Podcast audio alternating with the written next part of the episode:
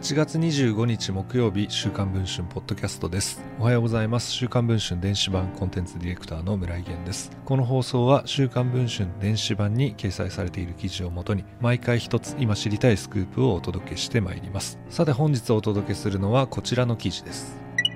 東京五輪パラリンピックのスポンサー契約をめぐる汚職事件で ＡＯＫＩ ホールディングスから計5100万円の賄賂を受領したとして受託収賄の疑いで逮捕された電通元専務の高橋治之容疑者。高橋容疑者が「週刊文春」の取材に組織委員会会長だった森喜朗会長との親密な関係を明かしていました。8月16日東京地検特捜部に逮捕された高橋容疑者。高橋容疑者が代表のコンサル会社コモンズは AOKI ホールディングス側から五輪スポンサー選定などをめぐる依頼を受けた見返りとして2017年10月から今年3月にかけて5100万円を受け取った疑いがあります。組織委員会の理事はみなし公務員と規定され職務に関する金品の受け取りが禁止されています。青木創業者の青木宏典氏らも贈賄の容疑で逮捕されています。高橋容疑者は五輪とは関係ないコンサル料と容疑を否認しており青木氏らも容疑を否認しているといいます。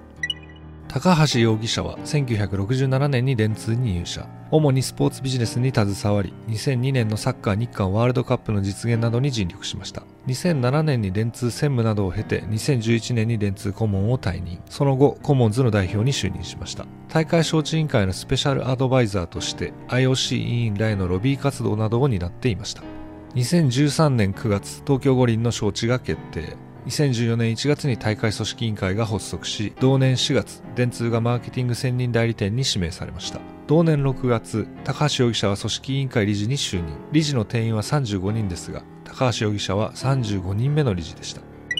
高橋容疑者が週刊文春の取材に応じたのは2016年12月21日のことでした。組織委員会の理事に就任した経緯については電通を専任代理店に示したでしょう。それが決まってからじゃないとあたかも僕が運動して電通にしたみたいに思われる。公平性を欠くからそれで決まってから理事になった。などと語りました。高橋容疑者が取材で繰り返し語っていたのは大会スポンサーの一業種一社原則の撤廃でした。高橋容疑者は僕が電通にそういう考え方をしなきゃダメだよと。電通は組織委員会や IOC がノーと言ったらできませんねと。そんなことは言わせないと。森さんを説得し IOC を説得しそういうことをしないと金なんか集まらないよなどと取材に語っていました。